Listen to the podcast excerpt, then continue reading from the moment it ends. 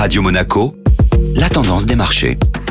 Radio Monaco, la tendance des marchés avec Société Générale Private Banking. Bonjour Delphine Michalet. Bonjour Benjamin. Les marchés actions européens attaquent cette deuxième semaine de l'année d'un pas mal assuré. Les préoccupations liées à l'inflation et au resserrement annoncé des politiques monétaires découragent une nouvelle fois la prise de risque des investisseurs. Les principales bourses européennes ont ainsi reculé hier. L'indice Stock 600 a clôturé en baisse de près de 1,50%. Les valeurs technologiques sont une nouvelle fois les plus touchées, pénalisées par la perspective d'une hausse du coût du crédit et signent la plus forte baisse sectorielle, à moins 3,5%. A l'inverse, les financières et les bancaires profitent de la hausse anticipée des taux qui devrait doper les marges du secteur. L'indice Stock 600 Bank est donc le seul secteur à clôturer la séance d'hier dans le vert, en hausse de 0,20%. Le titre Atos a de nouveau plongé en bourse hier. Oui, tous les voyants sont au rouge pour le géant informatique Atos qui manque une nouvelle fois ses objectifs pour l'exercice 2021. Des objectifs qui avaient pourtant été abaissés en juillet dernier. Nouvelle grosse déception donc qui a fait chuter le titre